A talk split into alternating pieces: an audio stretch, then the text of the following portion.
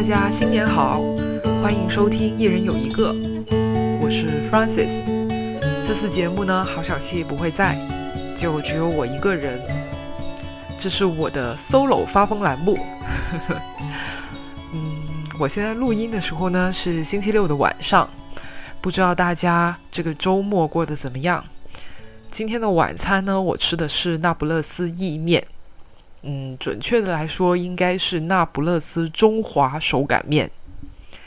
我为什么会做这个菜呢？主要是因为我最近看了一部非常喜欢的电视剧，喜欢到为它发疯了。这个电视剧呢，就是十一月底的时候 Netflix 出品的一个日本纯爱电视剧，名字叫做《First Love》初恋。相信有很多朋友已经都看过了。那我看的时间可能比大家呃晚一点，我是二零二二年的最后一个星期看完的，然后看完以后整个人都不好了，深陷于这一个电视剧的情绪里面。那所以我就觉得啊，我要录一期播客专门来聊聊它，不然我有那么多观剧的感受，我都不知道应该要跟谁说。所以我今天的这一期 solo 发疯的栏目呢，就是说我要发初恋的疯这件事。那首先，我跟那些还没有看过《初恋》这部电视剧的友友们，简单的说一下这个电视剧讲了些什么吧。啊，《初恋》这个电视剧，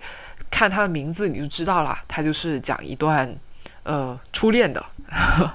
但是这两个主角呢，他们是呃有点年代感的人，他们是两个出生在八十年代初的日本的年轻人。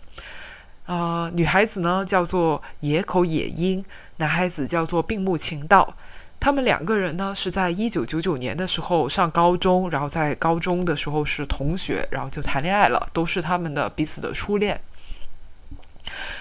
当时呢，他们在谈初恋的时候，都是充满了梦想还有希望的年轻人。女孩子野樱呢，就想当一个空乘，可以坐很多国际航班，飞到世界上各个地方去旅行、去见世面。然后男孩子晴道呢，就想加入日本自卫队的空军，呃，想要保护自己的家人，保护自己的国家。但是呢，很不巧的是，女孩子野樱后来遭遇了车祸。然后他就失忆了，他失去了自己关于高中三年的所有的回忆，也就忘记了他的初恋男友到底是谁。那因为这样吧，所以他们也没有办法继续谈恋爱了，两个人就只好分手。那后来呢，野樱就嫁给了别人。呃，但是呢，野樱的婚姻也不算非常的顺利。然后一转眼时间就到了二零一八年。这个时候呢，两位主角其实都已经三十多岁，呃，算得上是人到中年了。然后不经意间，很巧的，他们又重逢了。然后两个人呢，都挺失意的，都没有说成为他们呃高中的时候梦想的那个样子吧。野樱呢是出租车的司机，然后晴道呢是呃写字楼里面的一个物业保安。但是缘分就是这么的奇妙。在野樱并不记得情道是谁的情况下，两个人又再次擦出了爱情的火花来。那这个电视剧大概就是讲这样的一个初恋，嗯，重燃爱火的这样一个故事。那这部电视剧呢，它的灵感来源非常特别，它是来自于宇多田光的两首名曲。第一首呢叫做《First Love》，第二首呢叫做《初恋》。那这两首歌呢？它发行的时间呢？其中第一首《First Love》就是在一九九九年的时候发行的。那个时候宇多田光只有十六岁，男女主角就是这个电视剧的男女主角。呃，编剧给他设定就是跟宇多田光是同岁的。然后《初恋》是发行于二零一八年，那正好就是这两个主角人到中年再次重逢的这个时间点。呃，然后《First Love》和《初恋》呢，都是曾经风靡一时的这个日本的金曲吧。不仅在日本很有名，然后在亚洲地区也很有名，好像说港台还有很多很多的歌手都曾经翻唱过《First Love》，嗯，这些我都没有很大的印象啊，可能那个时候我还很小吧，就九九年，我我我感觉我没有太多的印象，在那时候听到这首歌。我第一次听到这首歌，应该就是因为，呃，我看了 Netflix 就是网飞的这个电视剧，我才知道这个电视呃这个这首歌的。但是可能呃有一些年纪比我稍大一点的朋友的话，他们可能会对宇多田光的这两首歌印象会更加的深刻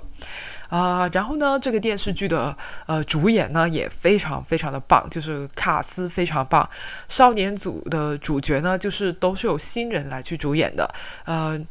演这个啊野口野樱的少女时代的演员呢，是一个新人，叫做八木利可子。她长得非常非常的漂亮，我觉得她长得有点像是全智贤还有中间有几会的一个混合体。中间有几会大家知道吗？就是啊，她就是那个《极道鲜师》的那个日剧里面演班主任的那个女演员，我就觉得她好像好像她哦。然后演这个病木情道的少年版的呢，就是幕户大圣，啊，幕户大圣也是很绝，他已经二十六岁了，但是他演起高中少年来，那个少年感真的超级超级强的，而且我总觉得他的眉目还有脸型之间有点像乔麦的儿子，此处请帮我艾特乔麦，谢谢。然后呢，中年组的主角就更加不得了了。他们是分别由呃日本实力派的演员满岛光去饰演女主角，还有佐藤健去饰演并木晴道啊，也就是男主角。呃，不得不说，其实我之前都没有太看过两位演的戏。呃，我从四四重奏里面知道了满岛光，但我没有很喜欢四重奏那个电视剧，没有看完，所以对满岛光印象也没有说很深刻。然后佐藤健，我更加是孤陋寡闻。First Love 是我第一次看他的戏，然后哇，两个主演。戏都太好了，把我征服了。就是 满脑光就不用说了，那么的灵，那么的巧，然后啊，演的那个表情的层次都那么的丰富，他的哭戏又是那么的令人动容。然后佐藤健 啊，我不想说了，他实在是长得太帅了，好吗？好了，好，我要控制一下我自己。嗯嗯，就是花痴的部分到此结束。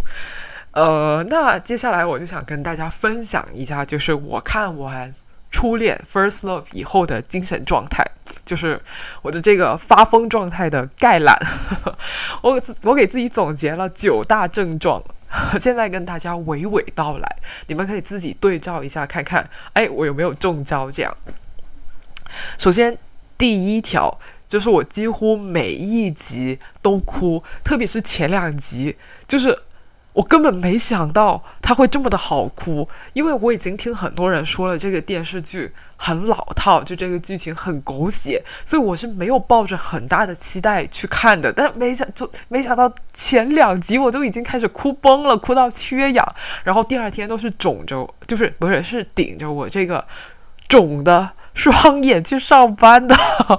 Oh my god，就好夸张，就是啊，就当时有一点被。被震撼到那个感觉，就是哇，没想到真的那么的好哭。然后第二条就是每一集我都要看完这个片尾的字幕，我才会去看下一集。不知道有多少人跟我一样会是这个情况，因为一般来说，我们看电视剧可能到片尾字幕的时候都是跳过不看嘛，直接就看下一集。但是我不知道为什么。First Love 给我的这个感觉就是，我每一次看完这一集以后，我它的后劲很足，我的情绪还沉浸在这个剧情里面，所以我就很不舍得，就说立马就跳转到下一集，我就很想在这个片尾曲里面再好好的去回味这一集的这个剧情，所以我都会就说啊，等的这等他这个。片尾曲播完，把片尾字幕都都播完了，我才去跳下一集。然后这个事情其实是蛮蛮不常，就是呃蛮罕见的。因为如果你去看过这个剧，你就知道它的这个片尾的这个字幕其实特别特别的长，因为它呃这个电视剧是一个很高预算的一个。大制作、大投呃大投资吧，所以就涉及了特别多的工作人员参与到这个项目里面，所以它的片尾字幕就特别特别特别的长，所以我居然有耐心的，就是说等这个字幕缓缓的这样全部滚完以后，我再去看下一集。就 我觉得好像真的从来没有，嗯，别的什么剧能够让我坐在那儿看五分钟的片尾字幕的，就真的没有。但是这个我很乐意看，而且我觉得它它的字幕也做的蛮精致的，就是我觉得它用的那个字体很好看，然后配乐也很好听，就真的很有余韵的那一种，所以我是蛮享受的，嗯。好，然后第三点，就我是在这个呃二零二二年最后一周看的嘛，所以我其实是在工作日的晚上看这个电视剧的。结果那个星期我都感觉我上班特别的有奔头，虽然我不怎么喜欢我的工作内容，但是一想到下班就可以回家看《First Love》，我就觉得工作没有那么的难熬，然后每天就在工位上面倒数。啊，加油！再过几个小时，我就能回家看《First Love》了。然后就觉得，哎，有个有个可以盼望的东西，我就数着这个手指头啊，看着钟啊，再过一个小时，再过一个小时，我就可以回家看了。好，这个第三个，然后第四点呢，就是承接第三点的。第四个症状呢，就是我为了挤时间多看一集《First Love》，然后下班的时候回家，我赶地铁都是用跑的。就真的就是 名副其实的日剧跑，呃，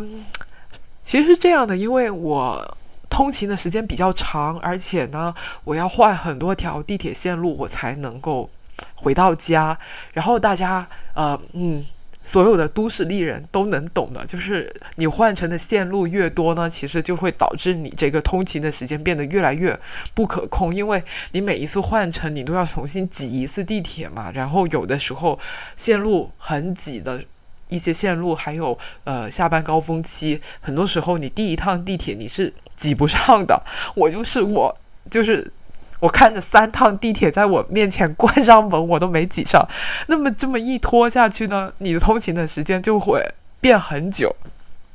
就是可能比你顺利的时候要多出二十分钟、半个小时都不一定。然后我就为了能够缩短这个时间，我就每一次换乘我都用跑的，我就尽量争取自己是在这个月台上面排队的时候，我是第一个人。我我下一趟地铁。进站的时候，我立马就能挤上去，这样我就能够节节省个二十分钟左右的时间，然后就等于我节省了半级的，就是挤出来了半级的时间了，对吧？然后再熬夜熬多半集，我就能够多看一集了。哦，这 真的有点好笑。呃，然后呢，第五点，我把梁文道的八分里面聊《First Love》的那一集播客听了两遍。对，梁文道他有一集八分是专门聊《First Love》的这个电视剧的，那一集的名字也很好笑，叫做《初恋为什么又土又好看》。然后，如果你是八分的听众的话，你就会知道，其实梁文道的每一集八分时间都特别的长，动辄都是一个半小时、两个小时起步的。然后聊《First Love》的那一集。是差不多两个小时吧，然后我把这个节目听了两遍，就等于说我花了四个小时的时间在听别人聊《First Love》到底有多好看。你说我是不是疯了？我觉得我应该是疯了吧。但这还没有完，我现在接下来要说第六点。我相信这个应该是很多人都会有的，就是你看完了这个电视剧以后，你就会想要无限单曲循环《First Love》这一首歌，对。这个是初阶，我是进阶版本，我会一边听一边默默的流泪。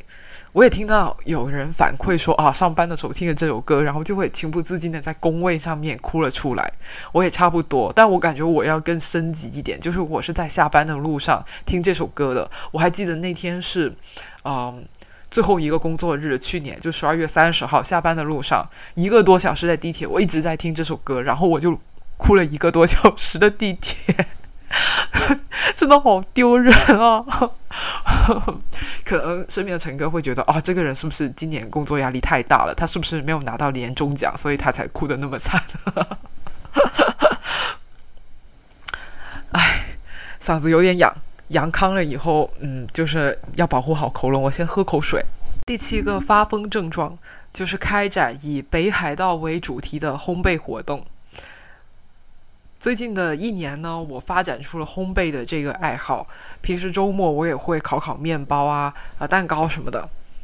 然后最近呢，就烤了特别多跟北海道相关的东西，像北海道吐司啦。然后明天我还想复刻白色恋人。白色恋人就是北海道的一个特别有名的伴手礼，一个很贵的，嗯，巧克力夹心曲奇吧。嗯，为什么会做这个事情呢？因为《初恋》的这个电视剧，它是以北海道为背景的。因为熟悉日本的这些电影啊，还有纯爱电视剧，都会知道，其实很多时候他们这些浪漫爱情故事都是在北海道的这个地方发生的。像是岩井俊二很有名的那部《情书》，就是在北海道拍的嘛。可能是因为北海道有那个白雪皑皑的雪景吧，就看起来特别的浪漫。还有就是天气冷嘛，你在一个冰天雪地的地方，就感觉特别缺爱，特别需要有一个爱的人守候在身边，才能够呃扛过这个嗯冰冷的冬天。这样，所以北海道其实是很多纯爱电影跟纯爱电视剧喜欢去取景的地方。那这个 First Love 嘛，作为一个大纯爱。电视剧那肯定是要在北海道里面取景的，所以我就突然之间对北海道这个地方有了好多的好奇心，还有呃亲切感，就找了很多跟北海道相关的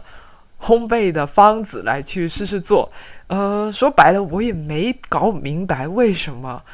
呃这些方子它跟北海道有关系。比如说北海道吐司吧，它其实跟普通的这个奶香吐司的最大的不同就是在于它放了淡奶油，但我不知道，呃，怎么加了奶油就成了北海道特色了呢？希望有了解这个日式烘焙、呃日式甜点的朋友来给我解释一下这个当中的奥妙吧。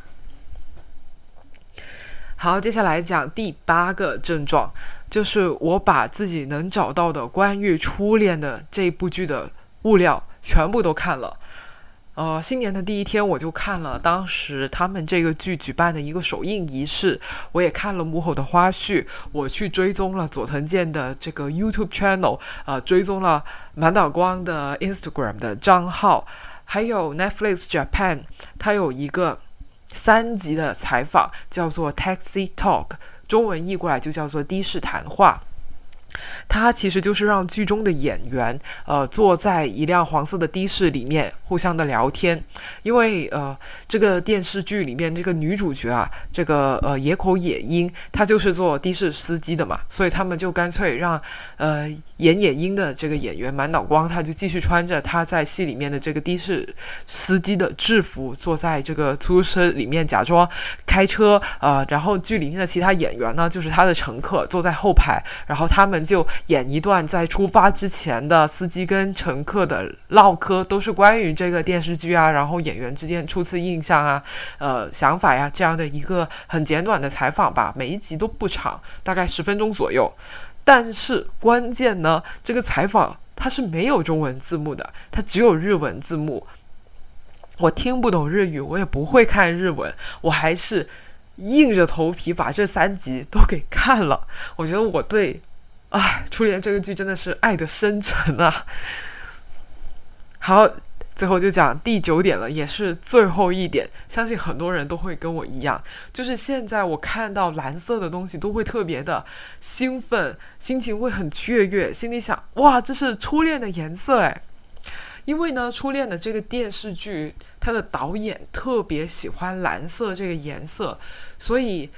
他就把蓝色定了，定成了是这个剧的一个主题颜色。你会看到主角有很多的衣服啊。都是蓝色调的，然后很多道具也是蓝色调的，包括它这个剧的滤镜也是偏蓝的。所以现在我一看到蓝色，我首先就会想起这个电视剧来。然后在日常生活里面，我也会不自觉的去凑一些蓝色的单品，比如说元旦的那一天，我有一条粉蓝色的丝绒的裙子到货了，我就穿着这一条新裙子跟我以前大学的同学去吃饭，然后刚好呢。无意之中，我们吃饭这个地点就是一个日式的居酒屋。当时我穿着这个初恋颜色的裙子，去到了一个充满就是日本风格的这样的一个餐厅里面吃饭。我真的觉得自己像是一整个纯爱女主上身了的那种感觉，沉浸在那个电视剧里面那个氛围里面不能自拔，然后一整天都觉得特别幸福，特别的开心。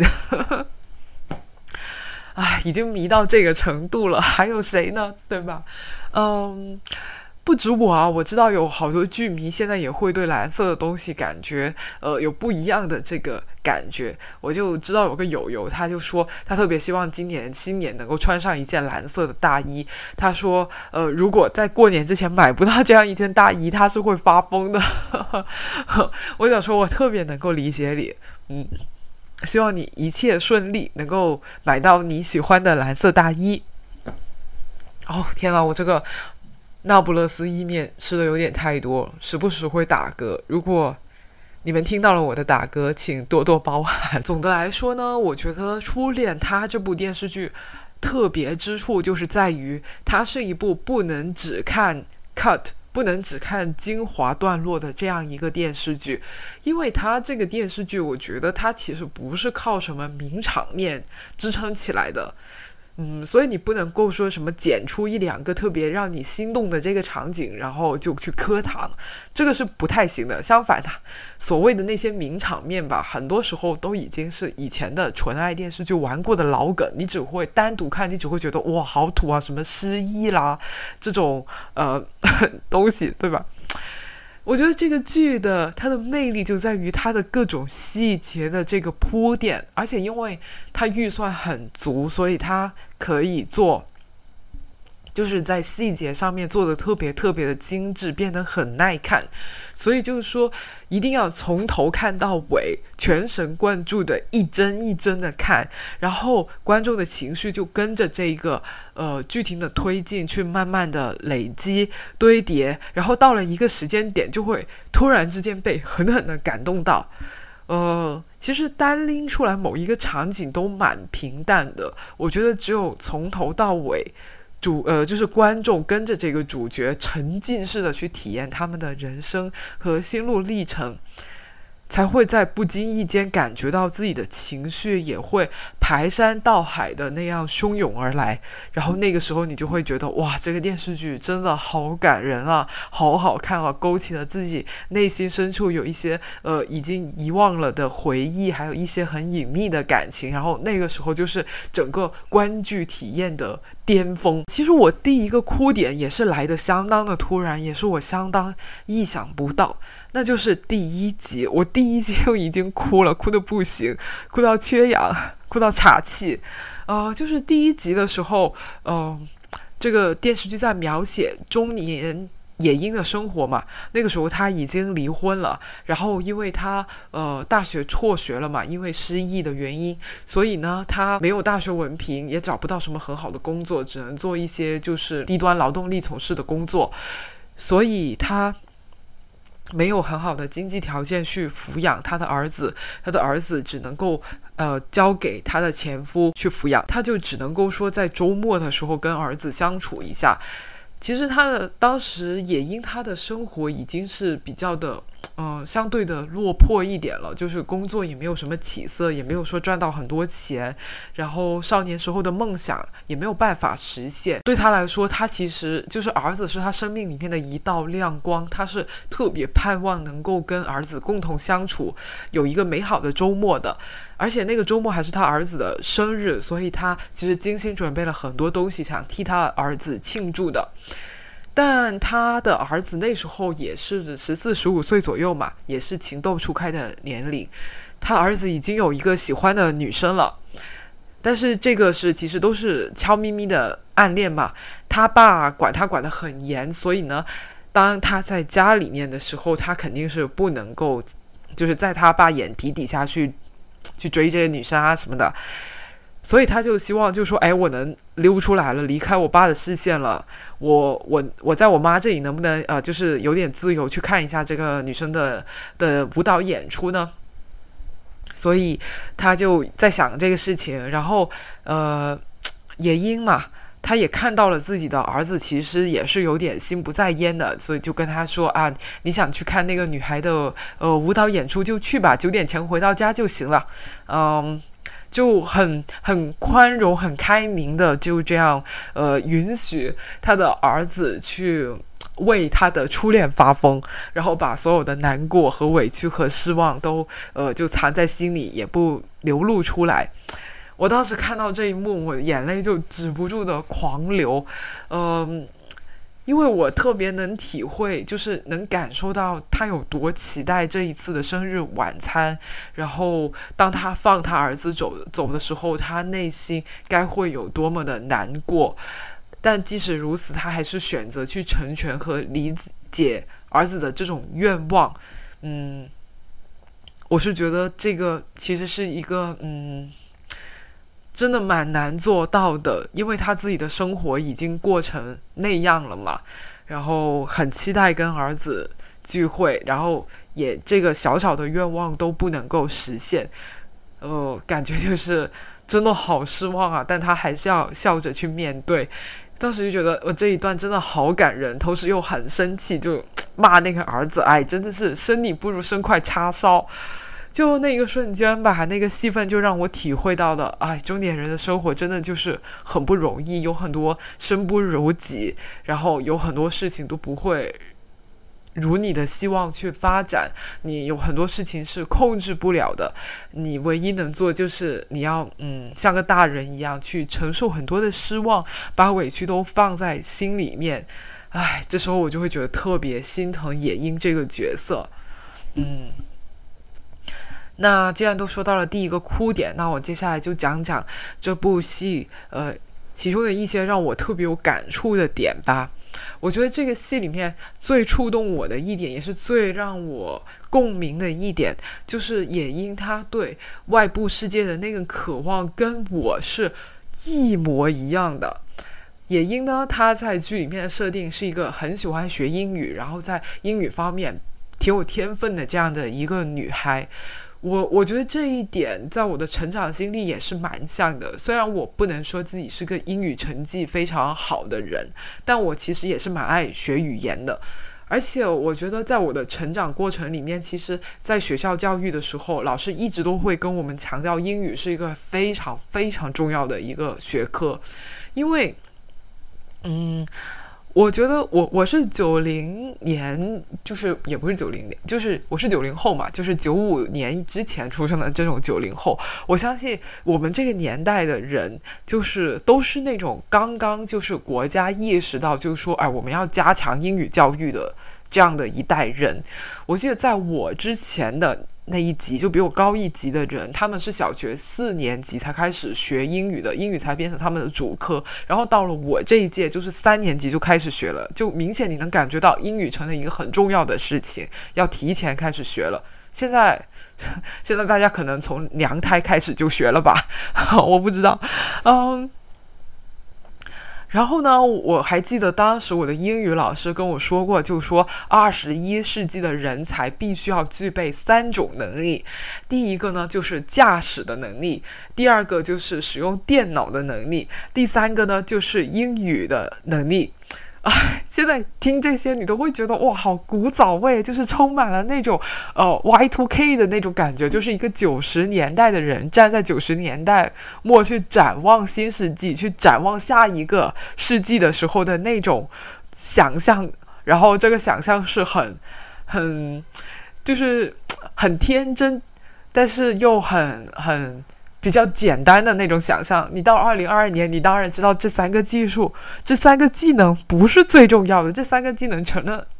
基本，就是它都不是你会这三个东西都不会成为你的加分点，就就这个这个东西，但是以前你就会对。这个英语啊，这个事情有这样的一个想象，就觉得说哇，会英语的人就特别了不起。他就是一个，如果你英语学得好，你就可以是一个很拔尖的人，你就可以是一个鹤立鸡群的人。所以我觉得，嗯，对英语这个科目、英语这个事情啊，我本身也是有很多好的这一些感受的，就觉得英语它可以让我跟外部的世界联系起来、沟通起来。英英语可以让我去到学会英语，说好英语可以让我去到更远。的地方，看到更不一样的风景。就学英语这个事情是跟很多，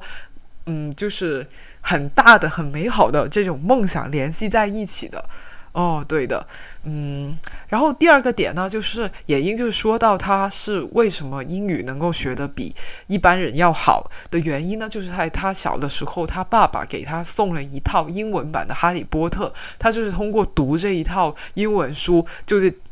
他的英语水平就比同龄人要好。哇，我觉得这个又是戳到了我的童年记忆，就是《哈利波特》。现在小孩还读吗？我不知道。哇，我那个时候真的是好喜欢，好喜欢这一套书，到现在我还是很喜欢。虽然呃，但现在大家对 J.K. 罗琳的评价都不怎么样，但是这套书永远都是我的精神角落吧，就是一个很重要、很重要的一个一个东西。我觉得《哈利波特》它是给我打开了认识世界的一扇窗，因为我先说一下吧，我是。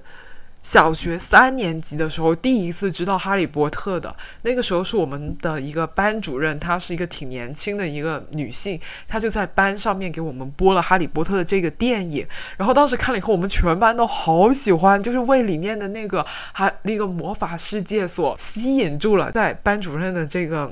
呃影响之下，我就开始对这一套书产生了兴趣。然后我班主任本身也是个《哈利波特》迷嘛，然后。你小时候就是，呃，就会很仰，就会你会对那些你仰望的大人，你就会不自觉的去靠近他们，他们喜欢看什么，你就会跟着看什么。所以我也买了《哈利波特》的一整套书，然后其中一本我还记得，第一本还是。呃，我的生日礼物，家人送给我的，当然是中文版了哈，不是英文版。我我英语水平没好到能读英文版的地步。很长一段时间以来，英国都是我特别希望能够去看一看的地方，因为我后来长大了就知道了嘛，《哈利波特》里面的很多这种设定啊，它像他们什么学院啊，然后这种学校的制度啊，其实都是来源于英国他们本来就有的那个。教育的体制，他们那个公学的制度，这些，我就特别希望能看看，就是说诞生了这样的一个故事的这个地方，它到底是怎样的。所以也是，就说，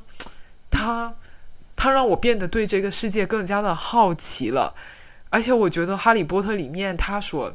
描绘的那个世界特别的广阔，关于友情，关于勇气，关于人的成长，关于正义，关于善恶。后来等我长大了，我大学毕业了，我真的我就去了英国，我去看了《哈利波特》的制片厂，我去看了牛津大学他们的那个饭堂，就是《哈利波特》里面的食堂嘛。就我真的去了那些地方。如果没有《哈利波特》，我是不会去那么远的地方旅行的。也因他有一个梦想，他高中的时候就是希望自己能成为一个空乘，嗯，而且是那种非国际航班的空乘。可以随着这个工作去到世界的各个地方去旅行，去见世面。他其实是对呃航空业有很多粉色的泡泡的，有很多幻想。然后我觉得这个幻想呢，也让我感觉到非常的怀旧，因为我小时候也曾经对航空业有过很多的这种崇拜，对对飞飞行员、对空乘有过很多的这些美好的想象。然后这个事情说起来呢，就是。不得不提到，就是两千年初有很多关于航空业的大火的电视剧，光是二零零三年就已经有两部。第一部呢，就是 TVB 拍的《冲上云霄》，我觉得那个电视剧绝对是影响了一代人，就是九零后，广东的应该都看过，可能不止广东的都看过，应该后来有国语配音，有很多很多人都看过。嗯，另外一部就是日剧，是木村拓哉主演的，名字叫做《梦想飞行》滚了都是大制作，年度大制作。《冲上云霄》是当年 TVB 重头戏吧，是台庆剧吧。《梦想飞行》不用说了，有木村拓哉，都知道，就是肯定不是随随便便的一个普通的电视剧。呃，然后影响力也非常的大嘛，然后两个剧我都看了，然后看了以后，我就觉得哇，飞行员、空乘真的好酷！你看他们就受过良好教育的人，英语就是他们的工作语言，我会觉得哇，他们英语这么流利，他们很牛。飞行员啊，空乘他们又很有专业精神，对吧？能够操作那么多仪器啦，然后遇到很多紧急的情况啊，他们都能处理得很好。又因为他们可以去到世界上各个不同的地方吧，就觉得他们又是见过。世面的。嗯，看到野鹰他很想梦想成为空乘的时候，我立马就想想到了自己。他对航空业的这个浪漫幻想虽然是很天真的，我也不会觉得说。啊！你怎么人到中年了还做这种梦啊？你那么傻？不会，因为我小时候我也经历过这些。他的这些幻想只会让我觉得很亲切，也因他呃。中年的时候，他就一个人生活嘛，他就把房子租在了离机场很近的地方。他的公寓里面经常能够听到听到飞机起飞的这个起飞降落的这个轰鸣的声音。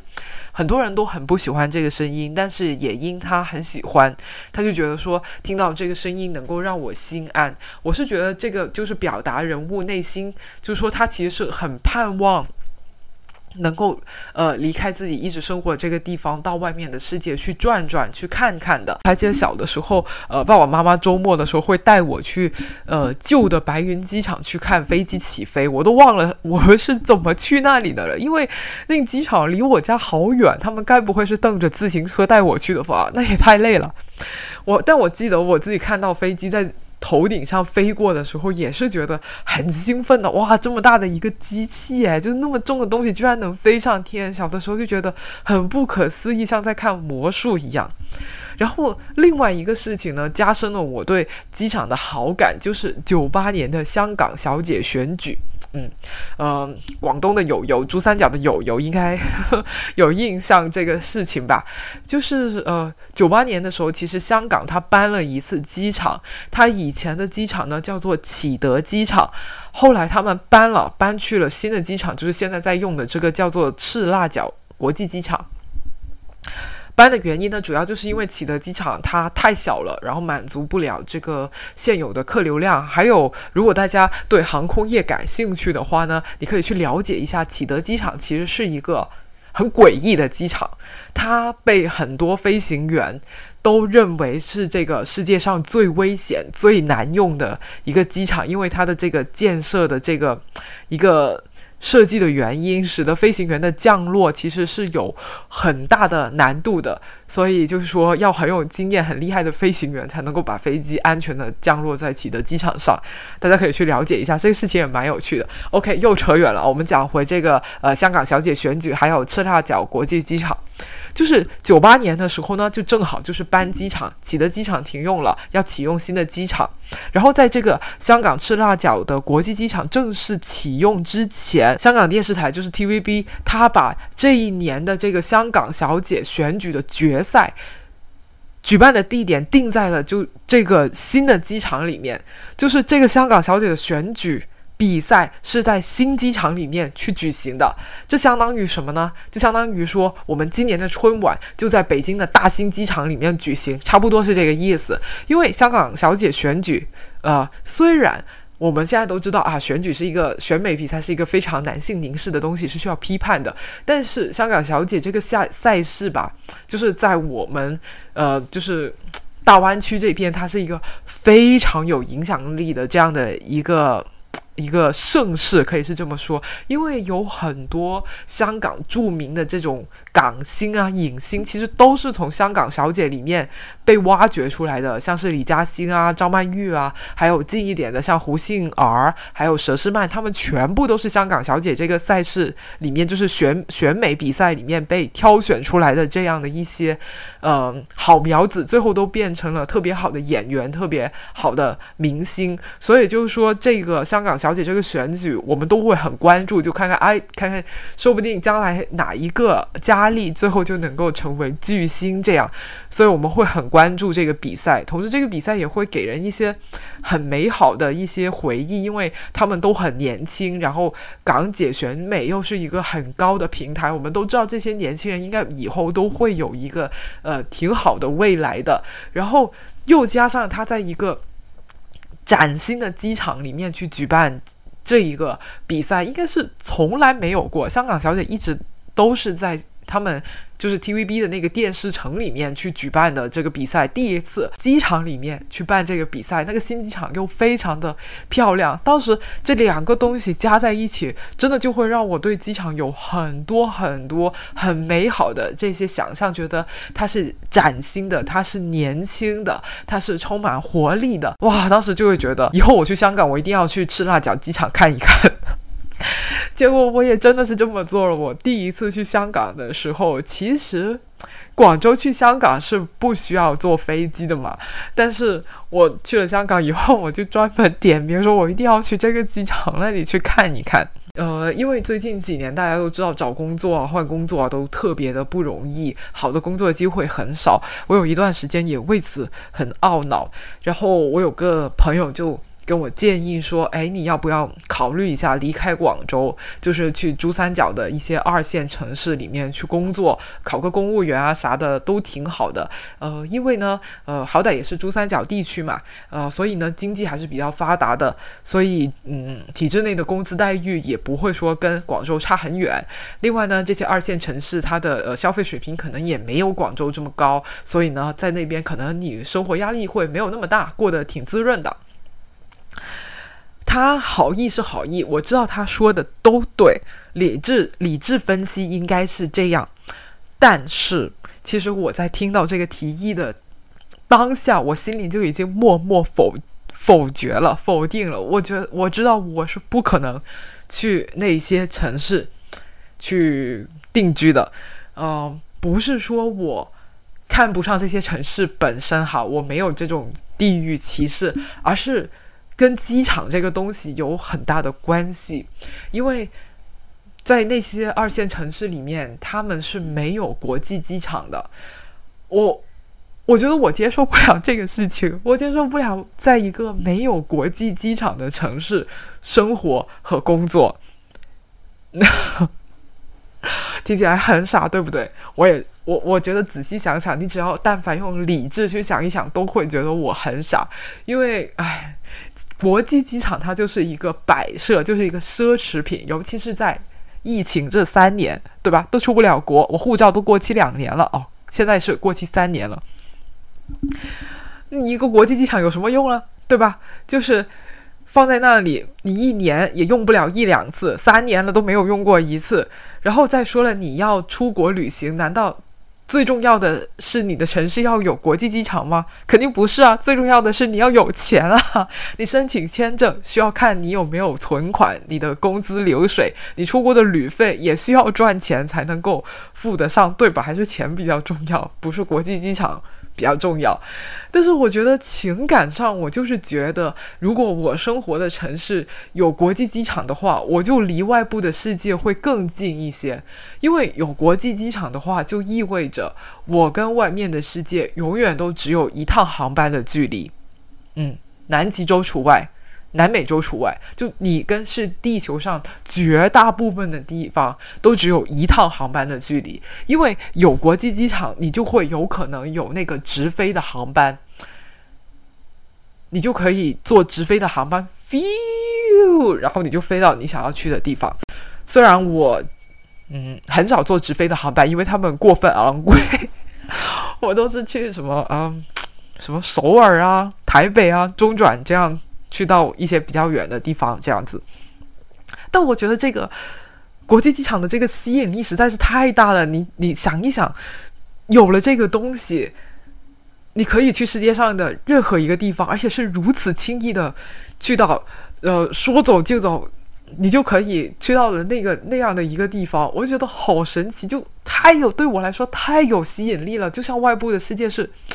触手可及的这个事情太过吸引我，所以我觉得我我很难说放弃这个东西。嗯，虽然我前面说它是一个奢侈品，一个摆设，但是我觉得严格来说，在我的心里，这个东西就是一个象征，它就是一个梦想的象征，或者说让我看到梦想有可能实现的那样的一个象征，所以我就会觉得说，还是靠近它一点，会让我自己比较开心。我还记得在疫情之前，航空业还是有过比较景气、比较好景的时候的。我还记得我在地铁的广告里面经常能看到南航还有亚洲航空投放的广告，南航会打很多很多的广告，说啊，我们现在开开通了广州到墨尔本的航班，广州直飞洛洛杉矶的航班，一周两班，一周三班，这样很大幅的广告就打在地铁上面。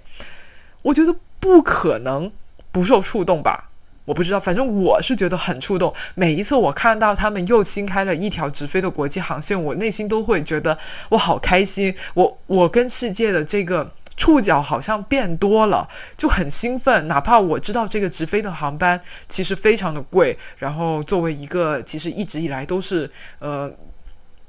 穷游还有旅行经费是是有就是有限的这样一个人来说，我应该是不会选择乘坐他们的直飞航班的。但我看到这样的一些广告，我觉得它就代表着一种可能性，就是虽然坐他们很奢侈，但如果倾家荡产不管不顾，其实我也是能支付得起这个直飞航班的价格的。所以我还是有这个可能可以说。Feel 就飞到了墨尔本，feel 就飞到了洛杉矶。这样听我讲了这么多，哪怕你没有看过电视剧，你大概都能感受到，其实野鹰的这个角色，他是有一个嗯信念的，他是有一个关于地球村的想象，他相信终究有一天，他可以成为一个世界公民，自由的在呃。世界上各个国家去移动，去他想去的这个地方，然后我觉得这个心态、这种心情跟我自己也是很像的。我成长过程当中，我也曾经是非常相信这一个事情。而且我成长经过程当中经历过的很多事情，都会让我相信，就是说我们的国家是会越来越开放的，个人的生活是会越来越好的，呃，世界范围内的流动是会越来越容易的，国家跟国家之间的这个藩篱，它是可以就是越来越降低的，地球村终究有一天是可以实现的。呃，经历过哪些事情会让我有让我有这种想法呢？我自己印象比较深刻的第一件事情就是北京申奥成功，嗯，那是二零零一年七月十三号，然后北京申奥成功的那个夜晚，我正在坐火车穿越武汉长江大桥，这是我人生第一次去北京旅行，那个时候是我小学一年级的暑假。呃，我以前从来没有去过那么远的地方，然后也从来没有去过北京嘛，就想着哇，去一个那么远的地方，去北方，去首都，是很兴奋的，真的是我人生第一次出远门。我我是看过奥运会的，因为两千年就有悉尼奥运会嘛，那个时候我就已经看过了，所以我就知道奥运会是特别厉害的一个事情，而且呢，奥运会是那种呃，就厉害到就可能只有发达国家才能够办得起的，够规格、够格去去办的这样一个事情，我们中国可能就是一个呃嗯很难实现的这样的一个事情，因为大家也知道，就是九零年代我们的国力还是没有说非常非常的。强大的嘛，但所以就听说哇，申奥成功，简直不敢置信。我还记得，就说呃，那种绿皮火车车厢不是晚上十点就会熄灯嘛？然后大部分人就会在熄灯的时候就睡觉了。但是那个时候我就不想睡，我们车厢还有另外一个小朋友，也是跟我差不多大的，我们俩都都不想都不想睡觉，因为我们都不敢相信这是真的，所以我们要就是坐久一点，就是看看有没有反转，是这确定这是真的，然后我们才去睡觉。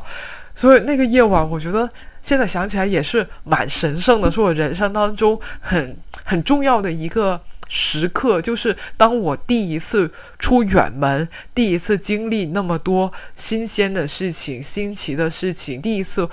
往外面走的时候，我的国家也同时就是往外走了，在一个。很重要的事情上面实现了成功，我就就感觉你个人生活的这个轨迹，跟你国家的这个发展的这个轨迹是大家一起齐头并进在往前的，会有前面是会有无限可能性、无限的美好在等着我们的。然后接下来就是零八年奥运会了，因为零八年的时候我刚刚考完中考，所以呢那个暑假特别闲，我就。奥运会我是全程 follow 的，然后还特别特别的激动，而且零八年的奥运会，我觉得，嗯，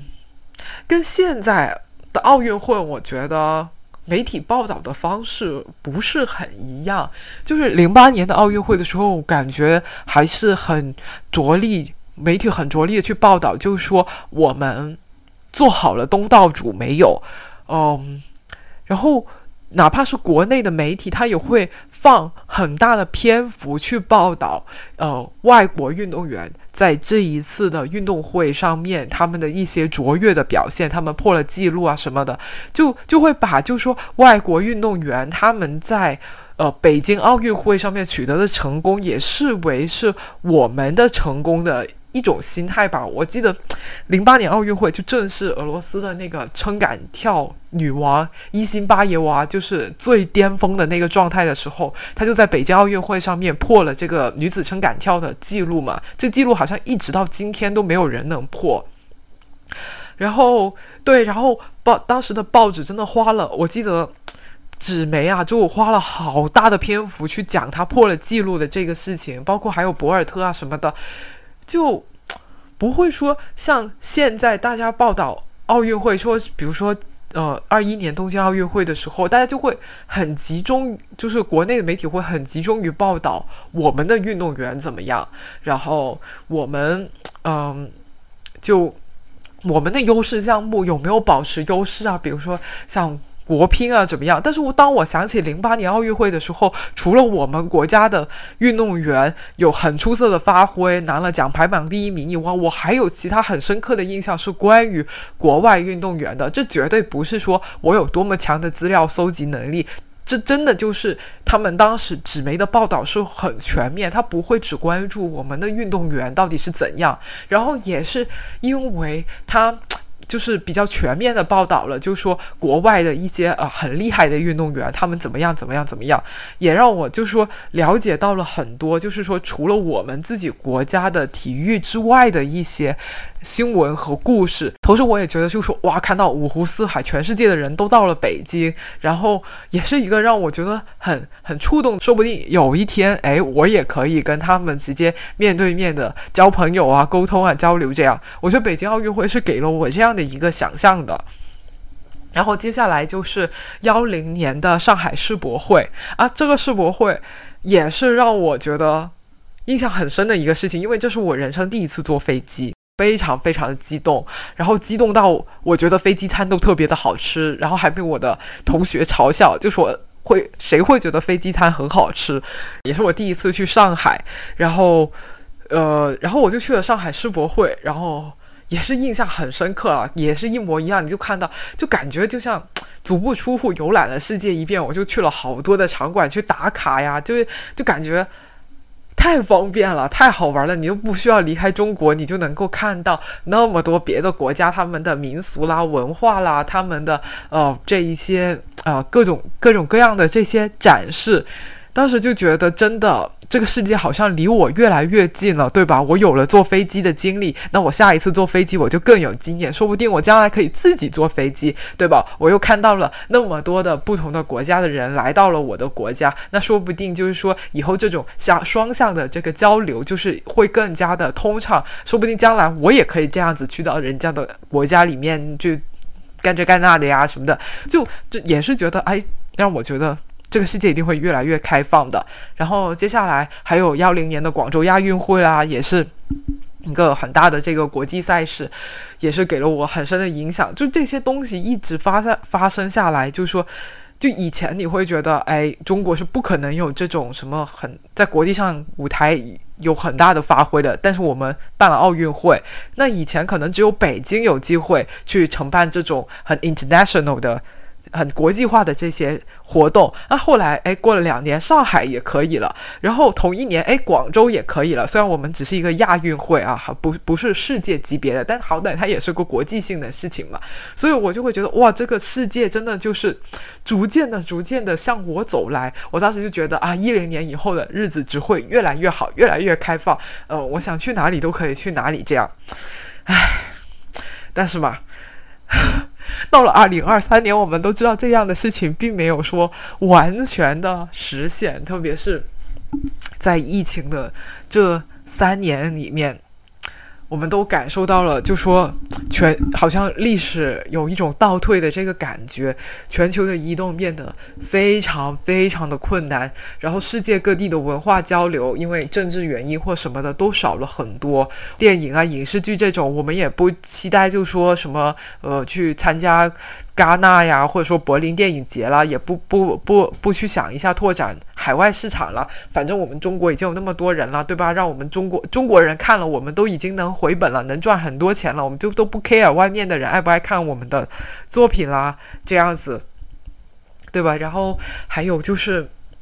好多那种国外的大片，他们也放弃中国的市场了，也没有明星来中国，就是参加各种宣传活动啊这样的。你想想，以前零零七还能上《快乐大本营》呢，现在还有这种事情吗？没有了。然后谁能想到，到二零二二年还会有人倡议，就说把英语从主科当中剔除出去，建议大家不用学英语了。天哪，这简直就是跟我从小到大成长的时候。被老师、家长他们灌输给我的那个观念，给我跟我描绘的那个世界是截然相反的，好吗？唉，所以我就觉得这个电视剧给我的第二个很触动我的点，就是一种命运感，就是。人生就是不会事事如你所愿的，我们不会成为自己小时候梦想的样子，这个世界也不会成为 小时候大人承诺我们的，像我们描绘的那个样子那样。我觉得我自己观剧的这个过程当中，我感到作为观众的我，还有主角的野樱，还有晴道一样，我们都是失落的。成年以后，主角他们没有实现自己小时候的梦想。对吧？呃，像野樱想做空姐，但是做了出租车司机；像秦道，他想做呃自卫队的空军，曾经服役，呃，就是服役过，但是后来因伤就退伍了，只能做一个物业保安，也是比较落魄的。但我觉得想想，其实我们观众也被疫情三年改变了自己的人生轨迹。也因他小时候梦想成为世界公民。但长大以后，他就只有一本空白的护照，困在一个小地方，每天很辛苦的工作，日日打工，他也赚不到什么钱。这不就是我们每个人这三年来的生活吗？再说下去的话，我可能就要比梁文道更能说了。如果我开一档 solo 的播客节目，我要改名字，叫做九分。比梁文道还要多一分，嗯，我听到了自己肚子打鼓的声音，呃，所以接下来要讲的这两个点的话，呃，是我个人感觉说，我觉得让我比较跳戏的点吧。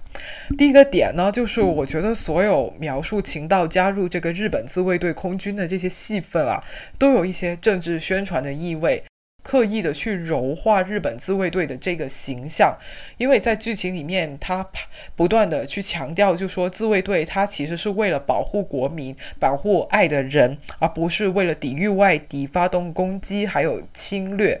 情道他想要加入自卫队的一个原因呢，就是因为他有一个聋了的。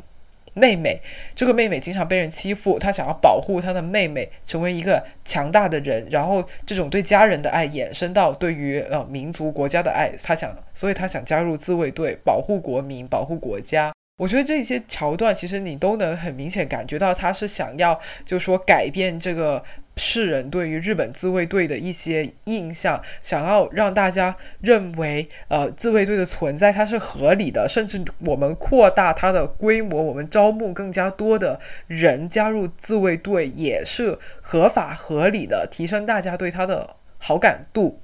但是。嗯，如果你有稍微了解过历史还有政治的话，你都会知道，呃，日本的自卫队其实它在东亚地区一直都是比较敏感的这个政治议题，因为日本它是二战的战败国，它不能够拥有自己的军队，它只能够有。自卫队，呃，那具体自卫队跟军队之间的这个核心的差别到底是什么呢？我也不是很清楚。那自卫队到底有没有可能，就说啊，有一天他就可以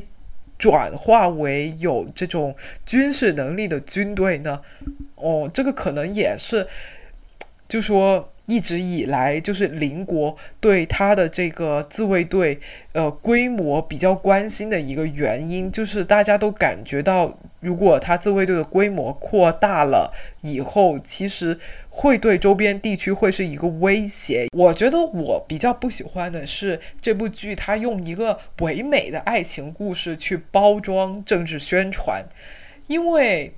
当我看纯爱故事的时候，我被他弄得很感动。我整个人其实是处在一个很理性的，不很感性的一个状态里面的。我都哭得稀里哗啦了，内心很脆弱的时候，突然你给我塞一点政治宣传，我就觉得，哎，你你有点成人之机哦。就是我觉得这样不是很好。而且呢，一旦我意识到这是政治宣传的时候呢，我就需要去调动我的理智，要求我自己去批判性的去看待这些戏份，其实也是有一点点阻碍我全情投入到这个剧情当中里面去的。所以作为一个观众来说呢，我不是特别喜欢他这样那么嗯。刻意的在做，就是呃改变日本自卫队形象的这个事情。第二个，我觉得可以去讨论一下的，就是野鹰的梦想。他梦想当空空乘，他梦想可以借着工作去四处旅行，去见世面。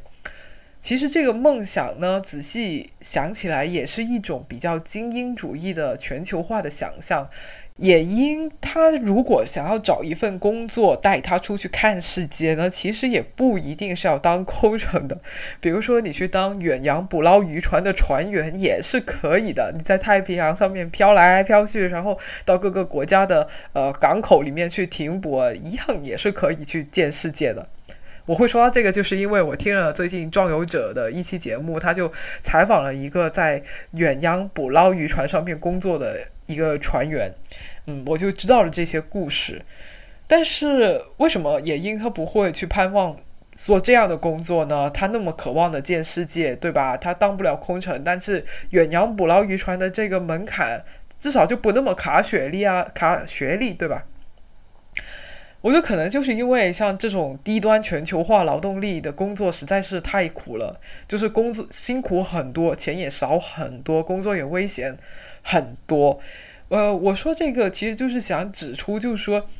嗯，我们总是觉得说啊，这份工作可以让我出去看世界，那它必定是一份高薪的、体面的这样的工作。比如说，我做一个 banker，然后我平时 base 在伦敦，但是我经常会去纽约出差，时不时飞一个香港，还去新加坡这样。但实际上，就是这种飞来飞去的，就是嗯，加入到就全球化。链条当中一环的工作，其实不仅只有飞行员、空乘，呃，就是银行家这种很高大上的工作，还包含了很多低端的劳动力的这种流动，比如说，呃，游轮上面的一些，呃，工作人员，还有远洋捕捞船的渔船，还有一些要去呃国外做。就是工程的一些人，还不是工程师啊，他们就是，嗯，工地的工作人员，就是这种在外的这种劳，在外的这种劳工其实是很多的。但我们一想到说啊，这份工作带我去见世界的时候，我们其实没有想到还有这样的工作，他们也是在这个世界里面来来去去的。对，就是。嗯，这样的就是这个低端全球化的这一面，其实它没有在野鹰的那个关于全球化的那个梦想的图景里面。我觉得这个是可以反思一下。但是呢，我又会觉得说啊，我这样讲呢就有点刻薄，有点像是为了批评而批评了。因为这个剧主要还是怀旧嘛，野鹰的这个梦想，其实我觉得很多人小时候也会有，所以当这个剧表现出来的时候，我们更加多涌现的其实是勾起内心的一些美好的回忆和感觉。嗯，它也不是一个什么学术作品啊，要求你一定要面面俱到、深刻分析这些东西。而且我觉得经历过这封锁的三年吧，不管是嗯国境的封锁，你出入境变得异常的困难，还是说信息上面的封锁，哦。嗯，世界我们国际之间的民间交流变得越来越少，我们也很难看到国外的一些新闻啊，或者说消息啊之类的东西。就在这种情况下，人还能对世界保有一点好奇，真的是很不容易了。哪怕是他对一个，嗯，自己想象中的世界，嗯，他只对部分的世界保有好奇，他只对冰岛保有好奇，他不对，嗯。想一个城市，津巴布韦保有好奇，我觉得都很不容易了。马上就要换新护照了，希望一切顺利。然后，如果有机会，将来有机会能出国玩的话，希望能去一趟北海道。虽然以前去过日本，但我没有去过北海道，因为北海道北海道 everything is expensive，所以当时我们就没去。哪怕那个时候我们是冬天，不过那年正好是东京大暴雪，所以我在东京也看了很多雪。人生第一次看到下雪是在日本，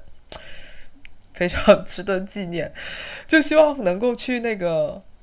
呃札幌看一下，希望想要去中岛公园，还有想要去那个札幌市的天文台哦，因为那一段他们在天文台约会的戏，我非常非常的喜欢。希望这个嗯，世界旅行的梦想能早日出现，呃，早日实现吧！天呐，已经累到吃螺丝了。最后就是诚挚邀请大家跟我一起发疯，一起为初恋发疯，也欢迎你跟我分享你发疯的心得体会。嗯，到此结束，谢谢大家，散会。